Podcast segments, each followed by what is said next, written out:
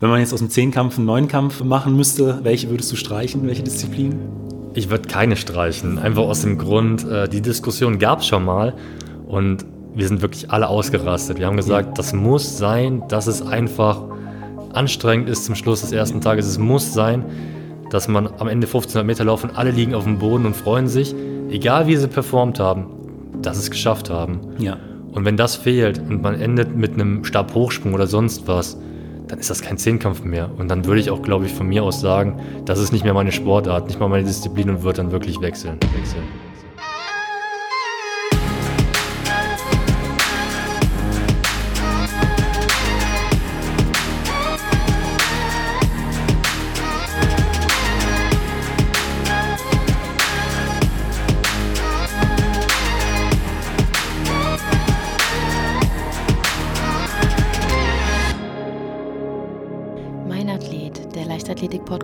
Aus Frankfurt am Main. Herzlich willkommen zur mittlerweile zehnten Folge von Mein Athlet. Wie kann es anders sein? Mein heutiger Gast ist der Zehnkämpfer Kai Katzmirik. Grüß dich, Kai. Hi. Kai, du bist ja mit äh, 8.580 Punkten äh, auf Platz 10 der ewigen deutschen Bestenliste. Du hast äh, bei den Olympischen Spielen äh, in Rio Platz 4 geholt, bei der WM äh, im Jahr darauf sogar die Bronzemedaille. Du hast äh, Einzelbestleistung von 46,75 Sekunden über die 400 Meter, bist 7,69 Meter weit gesprungen. Deine, deine Topleistung im Stabhochsprung sind äh, 5,20 Meter, ist es richtig? Alles richtig, korrekt, ja. Wahnsinn. Also wirklich einer der besten deutschen Zehnkämpfer und äh, es freut mich wirklich riesig, dass du heute in meiner Sendung zu Gast bist. Ich freue mich auch. Du bist in äh, Torgau geboren. Heute das Interview führen wir in Neuwied. Wie bist du ähm, von Torgau nach Neuwied gekommen und wie zum Zehnkampf? Ja, das lässt sich relativ einfach beantworten. Mein Vater ist Berufssoldat gewesen und wir sind relativ häufig umgezogen. Ähm, letzten Endes sind wir dann in Koblenz gelandet und ähm, haben uns dann hier doch sehr stark verwurzeln können. Und mein Vater hat gesagt, er möchte nicht mehr versetzt werden. Hätte eigentlich nochmal nach Berlin gemusst und ähm, hat er gesagt, möchte er nicht mehr. Und es hatten die Bundeswehr dann auch gesagt, ist okay, wir bleiben hier. Und entsprechend habe ich dann angefangen mit Leichtathletik. Ich habe es irgendwann mal im Fernsehen gesehen mit elf Jahren, fand das total cool. Also ich habe gesagt, Mama, meld mich da bitte an. Und da ich dann nicht so wirklich irgendwas gut konnte, sondern alles so ein bisschen, habe ich gesagt, Mensch, Zehnkampf wäre doch genau das Richtige für dich. Hatte am Anfang noch so ein paar Schwächen in den Würfen, aber das hat man dann ausgemerzt. Die Sprünge und Sprints waren schon immer ganz gut. Und dann ist halt ein ganz guter Zehnkämpfer aus mir geworden. Und was begeistert dich am Zehnkampf? Also was macht für dich den Reiz an, an dieser Disziplin aus? Ja, also ich liebe die Vielfalt, die Abwechslung. Ich war damals deutscher Meister im Hochsprung in der Jugend, hatte dann auch das Angebot, äh, in den Hochsprungkader zu kommen, habe dann aber von mir aus gesagt, das ist nichts für mich. Und in dem Jahr war ich echt schlecht im Zehnkampf, muss man leider sagen. Ich hatte keinen einzigen Zehnkampf durchbekommen, hatte nur ähm, neun Disziplinen, zweimal im Stabhochsprung Salto Null gemacht. Und da war noch fraglich überhaupt, ob ich in den Zehnkampfkader komme. Und der Hochsprungkader stand einem offen. Ich habe gesagt, nein, lieber kein Kader oder ich will einfach nur Zehnkampf machen. Also schon noch äh, ein bisschen mit Risiko behaftet die Entscheidung. Mit Risiko behaftet die Entscheidung, aber der Bundestrainer hat dann sich dann doch entschieden, mich in den Kader mit reinzunehmen trotz des Salto Nodos im Stabhochsprung. Also hat alles geklappt. Wie sieht denn eigentlich dein Trainingsalltag aus? Also äh, zehn Disziplinen, wie kriegt man das unter einen Hut? Ist auf jeden Fall eine schwierige Frage. Wir trainieren nach Ishurin, das ist ein Konzept von einem russischen Sportler. Ähm, das ist eine Art Blocktraining. Kann man sich so erklären. Es gibt eine Aufbauphase, Akkumulation, heißt viel, viel Umfänge fahren, viele Läufe, viel Kraft. Dann äh, kommt so eine Technikphase, wo man halt versucht, den Transfer zu schaffen zwischen den vielen, was man gemacht hat, und der Technik, weil das ja doch meistens ein bisschen hapert, wenn man mehr Kraft hat, mehr Schnelligkeit, ja. muss man irgendwie den Transfer schaffen. Und dann gibt es eine Wettkampfphase, wo man dann wettkampfnah trainiert, beziehungsweise auch Wettkämpfe macht. Und das ist so das Programm, was wir fahren. Und es gibt ja verschiedene Haltbarkeitszeiten von Maximalkraft, Schnellkraft und so weiter und so fort. Und nach diesem Programm ist das auch aufgestellt. Entsprechend kann man halt auch mal Sachen auslassen, beispielsweise man muss jetzt nicht jeden Tag beziehungsweise jede Woche Tempoläufe ballern und sich verausgaben, sondern man kann die einfach mal weglassen. Wie stellt sich das dann, ich sag mal, in einer Woche dar? Also trainierst du äh, montags die 400, dienstags den Stabhochsprung? Ähm, es variiert immer so ein bisschen, in welcher Phase wir uns befinden. Wie schon erklärt, diese drei Phasen. Ja. Ähm, man muss das so sehen. Sehen ungefähr zehn Einheiten haben wir pro Woche, die dauern zwei bis drei Stunden. Man versucht schon möglichst alles unterzubekommen, man setzt aber auch Schwerpunkte in den jeweiligen äh, Abschnitten. Heißt, wir trainieren vielleicht auch mal zwei, dreimal Stabhochsprung in der Woche, aber grundsätzlich setzen wir sehr viel auf äh, Schnelligkeit, weil das in meinen Augen die Disziplin ist, die wirklich mit allem zusammenhängt. Wir haben neun Schnellkraftdisziplinen und eine Ausdauerdisziplin. Und wenn die Schnellkraft sitzt, dann kann man auch weit springen, man kann auch explosiv Kugel stoßen. Und das ist in meinen Augen so wirklich das Allerwichtigste. Das, äh, also im Prinzip das Trainingsmanagement ist schon sehr, sehr wichtig, dass man äh, ja alle Inhalte irgendwie in eine Woche bekommt. Genau, also man kann auch natürlich auch was weglassen. Wir haben zum Beispiel jetzt lange, lange Zeit keinen Weitsprung, keinen Hochsprung trainiert, einfach aus dem Grund, weil ich jetzt schon ein paar Jahre auf dem Buckel habe und sage, das ist technisch so gefestigt, das ist so sauber, brauchen wir eigentlich nicht. Haben dann wirklich alles auf die Schnelligkeit gesetzt und das erste Rennen hat wirklich gezeigt, dass das in die richtige Richtung geht. Und äh, du hast eben gesagt, zehn Einheiten ungefähr die Woche, äh, zwei, zwei bis drei Stunden, also 20 bis 30 Stunden äh, Trainingsumfang. Genau, das ist richtig. Also es variiert natürlich auch, je nachdem, in welcher Phase man befind sich befindet. Wenn man in der Wettkampfphase ist, fahren wir natürlich auch damit den ähm, Trainingseinheiten ein bisschen runter. Einfach den Grund, damit man ausgeruht ist. Und im Winter kann man natürlich dann auch mal ballern und ein paar mehr Einheiten machen. Und ist es dann äh, auf sieben Tage verteilt? Hast du einen Tag Ruhepause, zwei Tage Ruhepause? Ich habe einen Tag frei und das ist immer der Sonntag. Okay. Und das wird sich hoffentlich auch nie in meinem Leben ändern. Also das ist schon immer so. Der das Sonntag ist schon ist immer so, das ist äh, gefestigt, das muss immer so sein. Und äh, trainierst du alleine oder trainierst du in der Gruppe? Ähm, früher habe ich in der Gruppe trainiert, aber die meisten sind dann äh, gewechselt beziehungsweise haben sich dann auf andere Disziplinen konzentriert. Für die Tempoläufer habe ich meistens noch ein paar Sprinter, die auch mit mir trainieren, beziehungsweise ähm, auch ein paar Hürdenläufer. Aber im Grunde genommen trainiere ich alleine. Also es gibt keine weiteren Zehnkämpfer hier in Neuwied. Und ähm, hast du für jede Disziplin einen eigenen Trainer oder hast du einen festen Trainer, der sich dann äh, um alles kümmert? Ich habe einen festen Trainer, der sich um alles kümmert. Allerdings holt er auch öfters mal Expertenmeinungen ein. Bedeutet einfach, im Stabhochsprung trainiere ich öfters mit der Christine Adams, das ist die Bundestrainerin. Stabhochsprung Männer, Frauen. Ähm, gibt aber auch Einheiten wie Speerwurf. Da fahre ich dann nach Magdeburg mal für drei, vier Tage und mache was mit dem äh, Ralf Wollbrück. Allerdings im Grunde genommen ist der Jörg mein Trainer, der für alles zuständig ist. Dann kommen wir jetzt vom Training direkt zum Wettkampf. Ich stelle es mir unglaublich schwierig vor, sich über zwei Tage lang so zu pushen wie jetzt vor einem einzelnen 100-Meter-Lauf. Ja, für mich ist das genau andersrum. Ich kann mich kaum motivieren, wenn ich weiß, okay, jetzt läufst du nur einmal 100 Meter. Da denke ich mir, Mensch, jetzt fährst du zwei Stunden zu einem Wettkampf, läufst dann da zehn Sekunden und fährst wieder nach Hause. Und da habe ich gar keine Motivation für. Ich brauche da mindestens drei, vier Disziplinen pro Tag, wo ich sage, geil, jetzt kannst du endlich mal loslegen, jetzt darfst du genau das machen, was du im Training immer machst. Ja. Wenn wir am Tag zweimal trainieren, dann sind da meistens drei, vier Disziplinen drin und genauso fühlt sich dann auch ein Wettkampf an und das ist einfach geil. Und wenn man sich nicht verausgabt, denke ich mir auch immer, okay, es war halt nicht so, aber Hast also, mal ein bisschen was gemacht. Also kommst du dann im Prinzip so langsam in den Wettkampf rein? Oder also brauchst du ein, zwei Disziplinen, um dann wirklich, Nee, also ich brauche jetzt keine ein, zwei Disziplinen, sondern man ist natürlich von Anfang an da. Also ich ja. freue mich natürlich, wenn der Zehnkampf beginnt. Man hat halt ja. wirklich nur zwei bis drei Chancen im Jahr. Ja. Ich kann nicht einfach sagen, oh, heute regnet, heute ist Gegenwind, ich breche den Wettkampf ab und mache das nächste Woche nochmal, weil so viele Zehnkämpfe werden auf Weltklasse-Niveau nicht angeboten. Ja. Und ich hatte halt Wettkämpfe, da hatte ich 1,9 Gegenwind bei 100. War dann die Zeit nicht so toll. Dann hatte ich aber auch vier Grad und Hagel und wir haben trotzdem durchgezogen. Also man muss einfach sagen, man bereitet sich wirklich auf den Punkt vor und man hat da seine Top-Leistung und dann muss man einfach sagen, Wetter existiert nur in den Köpfen der Gegner. Wie ist denn eigentlich während der zwei Tage von so einem Wettkampf die Stimmung zwischen den zehn Kämpfern? Äh, ich habe immer so ein bisschen äh, den Eindruck, dass das ja mehr miteinander als ein ja konkurrenzmäßiges Gegeneinander ist.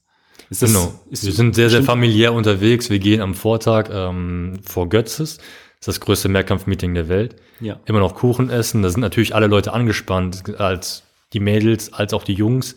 Aber wir versuchen das dann so ein bisschen aufzulockern, die Atmosphäre. Die Trainer machen den einen oder anderen Witz mehr als sonst. Ja. Damit man einfach nicht mehr ganz so viel Druck hat. Aber man möchte natürlich performen, man möchte den Gegnern zeigen, was man gut trainiert hat. Man möchte natürlich wirklich das auf den Bahn bringen, was man wirklich lange, lange, lange Zeit geübt hat und dass man es auch zusammenbekommt. Das ist immer die große Kunst. Eine Einzeldisziplin, Bestleistung aufstellen, schön und gut, aber es nutzt mir nichts. Ich muss das im Zehnkampf machen am besten. Ja. Und ich muss sagen, Das macht richtig Spaß mit den Jungs. Man pusht sich gegenseitig, man feuert sich an. Keiner will, dass da irgendjemand ausscheidet.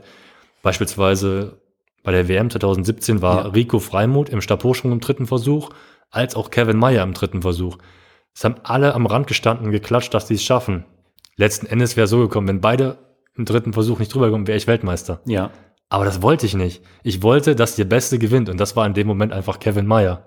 Ja, das ist auch unglaublich fair. Also das ist äh, ja das, was man so mit Sportsgeist verbindet. Richtig, also das, ich liebe den wirklich den Sport und das ist auch das Familiäre und jeder freut sich für den anderen dann, weil er hat wirklich die zehn Disziplinen, zehn Chancen sind und jeder hat seine Chance und wenn er was verkackt, dann muss er halt in der nächsten Disziplin sich besser konzentrieren und eine Bestleistung raushauen. Ja. Und du hast eben äh, auch gesagt, im Vorfeld von äh, so einem Zehnkampf setzt ihr euch alle nochmal zusammen, trinkt Kaffee, esst Kuchen. Gibt es da so eine Anekdote, die dir spontan einfällt von äh, einem größeren Wettkampf? Anekdote jetzt nicht direkt, aber man sieht halt, dass alle nervös sind. Ähm, wenn man dann unter die T-Shirts guckt und die, die, Achseln, da sieht man doch schon die ganz schön die Schweißflecken und ich denke mir mal, okay, du weißt, Morgen geht's los, alle sind nervös. Also äh, gute Miene zum bösen Spiel. Richtig. Was ist denn im äh, Zehnkampf deine Lieblingsdisziplin? Ausgenommen vom Zehnkampf selbst ist meine Lieblingsdisziplin sind die Sprünge. Also ich liebe es wirklich, überall drüber zu springen, weit zu springen, hoch zu springen. Das ist äh, schon als Kind so gewesen. Also war da irgendwo eine Bank, ich bin drüber gesprungen. War da irgendwo ein Poller, ich bin drüber gesprungen. Also ich habe da richtige Wettkämpfe draus gemacht und meine Eltern konnten mich kaum halten und ich habe das geliebt, draußen zu sein. Hoffentlich immer unverletzt? Meistens unverletzt. Also die ein oder andere Narbe habe ich schon, aber das muss einfach sein. Das gehört dazu. Also im Prinzip, ja, du hast ja auch vorhin gesagt, du wärst fast in den äh, Hochsprungkader gekommen. Also äh, Hoch- und Weitsprung sind so deine Disziplinen, genau, die du favorisierst. Und auf der anderen Seite, ähm, ja, wenn man jetzt aus dem Zehnkampf einen Neunkampf machen müsste, welche würdest du streichen? Welche Disziplin? Ich würde keine streichen, einfach aus dem Grund, äh, die Diskussion gab es schon mal und wir sind wirklich alle ausgerastet. Wir haben gesagt, ja. das muss sein, dass es einfach anstrengend ist zum Schluss des ersten ja. Tages. Es muss sein, dass man am Ende 1500 Meter laufen, alle liegen auf dem Boden und freuen sich, egal wie sie performt haben, dass sie es geschafft haben. Ja. Und wenn das fehlt und man endet mit einem Stabhochsprung oder sonst was, dann ist das kein Zehnkampf mehr. Und dann würde ich auch, glaube ich, von mir aus sagen, das ist nicht mehr meine Sportart, nicht mal meine Disziplin und wird dann wirklich wechseln. Also es wird dann auch den Reiz einfach für dich verlieren. Genau, also wird komplett den Reiz verlieren. Das ist überhaupt nicht mein Ding dann. Ähm, ich hatte in einem Interview von, von dir gelesen, dass äh, du vor einiger Zeit so ein bisschen den, den Spaß am, am Sport äh, doch verloren hattest und du hattest auch gesagt, es war zwischenzeitlich mehr, mehr Zwang ins Training zu gehen. Ähm, woran lag das? Es wurde einfach zu viel. Ich hatte 2017 einen relativ guten Erfolg mit der WM-Medaille, ähm, hatte davor einen Bänderriss, also wirklich drei Wochen äh, vor dem letzten Qualifikationswettkampf in Ratingen. Ich hatte mich in Götzes, das ist der erste, äh, wirklich einen Tag vorher verletzt, bin umgeknickt, hatte dann drei Wochen Zeit zur Regeneration und musste dann performen. Ich hatte dann wirklich den Fuß zugetaped, hatte Schmerztabletten genommen und habe dann irgendwie diese Quali geschafft und wusste, okay, Puh, das war jetzt ganz schön anstrengend für den Kopf, sich wirklich jeden Tag zu motivieren. Ich bin heulen, teilweise ins Training vor Schmerzen, musste dann irgendwann anfangen zu laufen, weil es so weh tat und ich hatte keine andere Möglichkeit. Habe dann wirklich in diesen drei Wochen einmal kurz alles getestet, ob es funktioniert und es hat dann funktioniert irgendwie und habe dann gesagt, ich fahre jetzt erstmal in Urlaub, brauche mal kurz eine Pause, drei, vier Tage sind wir weggeflogen und dann kam die WM war ein Riesenerfolg. Ich habe nicht damit gerechnet, weil ich war einfach nur froh, überhaupt dabei zu sein. Und ja. auf einmal war es dann der dritte Platz. Und dann hieß es, ja, komm, jetzt machst du noch den letzten Wettkampf Talors, damit du in die Challenge reinkommst. Es gibt eine Zehnkampf, Zehnkampf-Challenge. Drei Wettkämpfe, kann man nochmal gutes Geld verdienen. Ja. Und da habe ich dann mitgemacht und das war dann Ende September. Und Mitte Oktober haben wir wieder mit dem Training angefangen. Dann ging es im Januar wieder mit Wettkämpfen los. Im März dann die Hallen-WM, vierter Platz. Und dann auf einmal hieß es, ja, Götz, das machst du jetzt auch, weil du uns gut drauf bist. Und dann hatte ich das immer so weitergesponnen. Und dann war irgendwann die Luft raus und ich hatte einfach keine Lust mehr, weil diese Pause gefehlt hat. Man konnte mental gar nicht abschalten, man ja. hat, konnte gar nicht realisieren, was man da erreicht hat mit der WM-Medaille, was für einen Erfolg man hatte und man hat immer weiter, weiter, weiter, weiter trainiert. Also so und das war das getrieben. Problem. Genau. Es war dann eher so ein Muss als ich darf. Und das hat halt gefehlt. Und ähm, wie hast du dann den Spaß wiedergefunden? Hast du dann eine längere Pause eingelegt? Genau, also ich hatte mich dann verletzt, kurz vor der WM in Berlin, drei Tage vorher habe ich mir den Beuger gerissen, beziehungsweise war so ein Haarriss, den man auf dem MRT noch gar nicht sehen konnte, aber er hat immer wieder angefangen zu krampfen. Das war auch einer der Gründe, ähm, glaube ich, weil einfach der Stress zu hoch war. Ich glaube, der Körper wollte einfach nicht mehr und hat gesehen, jetzt kommt ein Zehnkampf und hat gesagt, nee, jetzt ist Ende Gelände. Okay.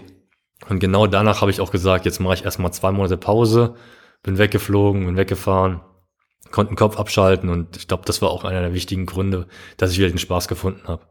Was sind jetzt deine Ziele für die nächsten Jahre? Ähm, großes Ziel ist natürlich immer Olympia. Ja. Und 2020, nächstes Jahr, steht Olympia schon wieder bereit.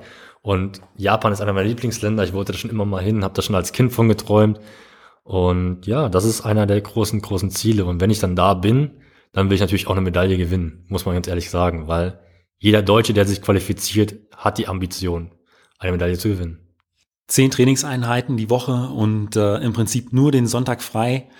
Da brauchst du ja mit Sicherheit auch äh, einiges an unter oder bekommst einiges an Unterstützung durch deinen Arbeitgeber. Genau, ich bin bei der Polizei Rheinland-Pfalz. Seit 2011 bin ich in der Sportfördergruppe, habe vor drei Jahren mein Studium beendet als Kommissar und bin seither freigestellt. Und es ist ein Riesenprivileg einfach für mich, dass ich das wirklich ausüben kann wie ein Vollprofi. Und ich freue mich auch schon, nach meiner sportlichen Karriere bei der Polizei arbeiten zu dürfen. Das ist wirklich ein vielfältiger Beruf und ich denke, da ist für jeden was dabei, ob das Hundestaffel, Wasserschutzpolizei, Hubschrauberstaffel oder dann Einzeldienst ist. Ich denke, wenn man alles mal durchlaufen hat, wird man das Richtige für sich finden. Und wie läuft das dann während des Studiums ab? Äh, wird es da verlängert oder?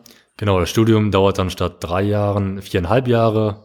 Man hat sozusagen einen Tutor, der für alles zuständig ist, der kümmert sich um einen, dass die Prüfungen laufen, dass man nicht zu viele Fehlzeiten hat. Weil für Wettkämpfe und Trainingseinheiten, die wichtig sind, wird man auch freigestellt, beziehungsweise für Trainingslager. Und da hat man schon mal eine oder andere Fehlstunde. Dann gab es dann äh, einen Tutor, der ist mir wirklich in Erinnerung geblieben, der war der Herr Schmidt-Nentwig. Da sind wir dann sogar teilweise zu ihm nach Hause gefahren und hat dann Einzelunterricht gegeben. Und das war was ganz, ganz Besonderes. Und man hat da so viel gelernt und so viele Freunde gefunden. Kann ich jedem empfehlen. Also man hatte im Prinzip auch schon während des Studiums äh, äh, alle Freiheiten, die man benötigt, um den Sport wirklich professionell ausüben zu können. Genau, man hat alle möglichen Freiheiten, man hat auch die besten Trainingsbedingungen. Da gibt's eine Schwimmhalle, mehrere Krafträume, da gibt's einen Sportplatz direkt auf der Anlage. Also man hat wirklich alle, alle Möglichkeiten, egal welcher Sportart man jetzt angehört, da vor Ort zu trainieren. Also warst du im Prinzip in einer Studiengruppe, die äh, nur mit, äh, mit Leistungssportlern besetzt war. Genau, wir waren, ähm, ich glaube, neun oder zehn Leute. Man kann jederzeit sagen, das ist nichts mehr für mich und dann zu den normalen Polizisten, normalen Dienst wechseln. Aber im Grunde genommen haben alle eigentlich gesagt, das ist eine coole Idee und ähm, haben sich alle gefreut, dass sie das machen durften. Und es gab auch viele, viele Leute, die es extrem stark verbessert haben, die eigentlich gar nicht im Kader waren und auf einmal Weltmeister waren. Also das pusht einen auch, in dieser Gruppe zu sein. Und was sind äh, die Voraussetzungen, um dieses Studium dann bei der Polizei zu machen? Du bist äh, Rheinland-Pfalz, hast, Rheinland hast du gesagt. Genau, ich bin Rheinland-Pfälzer und man muss ganz normal den Eignungstest machen, beziehungsweise den Tauglichkeitstest, dass man körperlich fit ist und dass man auch vom Kopf her dafür bereit ist. Gibt es einen psychologischen Test, einen kleinen, ähm, zumindest damals bei mir. Äh, ja. Ich weiß nicht, wie es heutzutage ist, mhm. muss ich ganz ehrlich gestehen. Und den schriftlichen Test, da ist Mathe dabei, Deutsch und so weiter und so fort, macht man mit allen ganz normal. Und dann kann man sich darauf bewerben, dass man die Sportfördergruppe möchte. Da gibt es dann ein Ranking vom Landessportbund und das entscheidet dann letzten Endes, wer genommen wird und wer nicht. Äh, dann komme ich jetzt schon zu äh, fünf Fragen, die ich jedem Athleten stelle. Und äh, da ist meine erste immer, was war bisher dein größter Wettkampf? Also es muss nicht dein größter Erfolg sein, sondern der Wettkampf, der dir emotional am meisten bedeutet und warum? Das war wirklich die erste Meisterschaft im Zehnkampf. Es war in Novi Sad, da war ich noch ähm, 18 Jahre alt und ja, da war, es war wirklich eine Achterbahnfahrt. Ich habe dann auf einmal elf Meter Kugel gestoßen und die Trainer haben schon gesagt, ja komm, Junge, Kopf hoch. Der Wettkampf ist ja halt scheiße, aber vielleicht wird ja noch irgendwie was. Und ich dann, nee, das lasse ich mir nicht gefallen. Und dann Hochsprung, Saisonbestleistung, 400 Meter, 47,11 mit 18 Jahren gelaufen. Wahnsinn. Bin einfach in Ohnmacht gefallen. Danach gibt's ein tolles Video auf Instagram, wo ich einfach umkippe und einfach mal da liegen bleibe eine halbe Stunde. Ja. Und irgendwann geht's Flutlicht aus. Also das ist einem dann auch egal. Genau, und am nächsten Tag gedacht, okay, jetzt bist du wieder dran. Dann falle ich fast über die Hürden drüber. Das kann doch jetzt nicht wahr sein. Und immer wieder hoch, runter, hoch, runter. Und am Ende ist dann wirklich ein dritter Platz bei rausgesprungen. Bei einer Bullenhitze. Wir hatten 43 Grad im Schatten. Die Zuschauer haben es kaum ausgehalten. Wir sind wirklich mit Säcken von Eis auf der Schulter rumgelaufen. Und das war wirklich ein Hammerwettkampf. Und äh, war im Prinzip auch so ein bisschen dieser äh, Spruch von den Trainern, äh, Kopf hoch, das ist ein äh, schlechter Wettkampf, äh, abhaken, auch so ein bisschen äh, der Funke. Natürlich, den dann du ist es gebraucht einfach hast, um Feuer. dann Man will es den Leuten einfach beweisen, man will zeigen, jetzt, ey, nee, das ist es nicht gewesen. Ich habe mehr drauf. Und auf der anderen Seite deine, äh, äh, der Wettkampf, an dem du am meisten zu knabbern hattest? Das war mein erster Wettkampf bei den Männern. Ich hatte wirklich einen Pfund drauf, wollte eigentlich Richtung deutschen Rekord gehen äh, und ich wurde wirklich von vorne bis hinten in diesem Wettkampf beschissen. Also wir hatten 1,9 Gegenwind. Ich war der Einzige, der Bestleistung gelaufen ist, 10,75. Dann kam der Weitsprung. Ich springe an die 8 Meter ran. Der Typ von der Messanlage ist eingepennt. Der war am Vortag feiern, hat vergessen, auf den Knopf zu drücken, hat ungültig gegeben. Ich bin zum Oberkampfrichter gelaufen, habe gesagt, das kann nicht sein. Ich bin vor dem Brett abgesprungen, gemessen 7,24 und das ganze Stadion hat geboot und hat gesagt, das kann nicht sein. Ja. Ich so, messen Sie nach. Nee, wir haben eine Weite. Messen wir nicht nach. Und dann hat der DLV Protest im Nachhinein eingelegt, hat gesagt, das kann nicht sein. Dann haben sie den einen Zentimeter kürzer gegeben als meinen weitesten Sprung. Der war dann, glaube ich, 7,68 Meter war der dann gemessen. Was aber auch nicht gestimmt hat, war weiter. Dann kam ich zum Hochsprung, war dann der letzte Springer und ich bin einen Meter von der Matte runtergegangen, als der Wettkampf vorbei war. Ja, in 25 Minuten musst du laufen. Und das Problem ist, jeder, der international äh, sich ein bisschen auskennt, so ein Stadion ist echt verdammt groß. Und ich musste dann wirklich von der Hochsprunganlage zum Restroom, der am ganzen anderen Ende vom Stadion lag, meine Schuhe holen, wieder lossprinten, in den Startblock gesetzt, ohne Steigerung, ohne warm machen, sofort 400 Meter gelaufen. Ich kam ins Ziel, bin einfach umgekippt. Also ich war wirklich so platt, ich gab, konnte ich nicht. Und dann, ja, Stabhochsprung, das ganze Stadion wurde geräumt. Die hatten Angst, dass das dass, sie, dass das Dach runterkommt von Ja. der Decke, weil es einfach so stark gewindet hat. Es war wirklich Sturmwarnung. Und wer durfte als letztes springen? Ich. Habe dann meine Anfangshöhe geschafft und nichts weiteres. Dann wurde der Wettkampf abgebrochen und alle anderen Springer durften dann bei drei, äh, drei Stunden später bei Sonnenschein und Rückenwind springen. Okay. Und das war wirklich so der Wettkampf, wo ich gesagt habe, jetzt hast du dir alles versaut. Ich bin dann am Ende Sechster geworden mit 8460 oder 70 Punkten. Was ja immer noch eine was unglaublich eine starke super Leistung Punktzahl ist. Aber da habe ich wirklich ein Jahr lang wirklich mit mir gehadert, weil ich eigentlich diesen Wettkampf gewinnen wollte und mit einer Punktzahl, die wesentlich höher ist. Alleine Stabhochsprung hätte schon, wenn ich normal gesprungen wäre, ich hatte eine Bestzeit von 5,20 damals, bin ich 4,60 gesprungen. Das wären schon über 200 Punkte gewesen. Und konntest du ein bisschen was für dich mitnehmen, für die Zukunft aus diesem Wettkampf, was du ja vielleicht äh, unter diesen oder jenen Bedingungen dann anders machen würdest? Naja, ich bin halt wirklich ein bisschen äh, pessimistisch gewesen, muss man einfach sagen, über die Jahre hinweg, weil das halt nie wirklich so funktioniert hat. Ich warte wirklich einen Pfund drauf und wollte diese Medaille haben. Es hat nicht geklappt. Aber was ich daraus gelernt habe, dass selbst die Kampfrichter Fehler machen und äh, denen muss man auch mal was verzeihen dann. Ja. Wir haben ja vorhin schon ein bisschen über dein Training gesprochen. Gibt's da äh, ähm, Sachen im Training, auf die du weniger Lust hast, wo du sagst, okay, äh, Ich denke, wie jeder. Tempoläufe. Tempoläufe? Das sind immer bei uns die, die Läufe, wo man äh, am Ende bricht. Also der Rekord, sich zu übergeben, ist, glaube ich, bei neun Läufen viermal.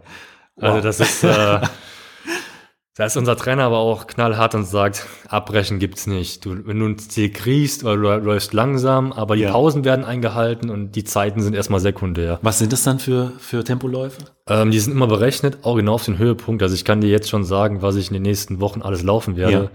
Ähm, es beginnt im Winter immer mit 300, 250, 200, dreimal, neun Läufe. Ähm, Pause sind meistens vier Minuten zwischen den Läufen und Serienpause nach den drei sind es zehn Minuten. Okay. Und letzten Endes ist es so, dass man bei Serie drei denkt, ich sterb gleich. Dass es Und eigentlich das- gar nicht mehr geht. Genau. Und irgendwie geht's dann doch noch. Und wir sind echt eine gute Truppe gewesen, schon immer. Und deswegen sind wir auch deutscher Meister in der 4x2 geworden und in der 4x4. Ja. Und möchte man eigentlich gar nicht meinen bei so einem kleinen Verein, aber bei uns zieht jeder diese Tempoläufe durch und deswegen sind alle gut. Und auf der anderen Seite dein Lieblingstraining?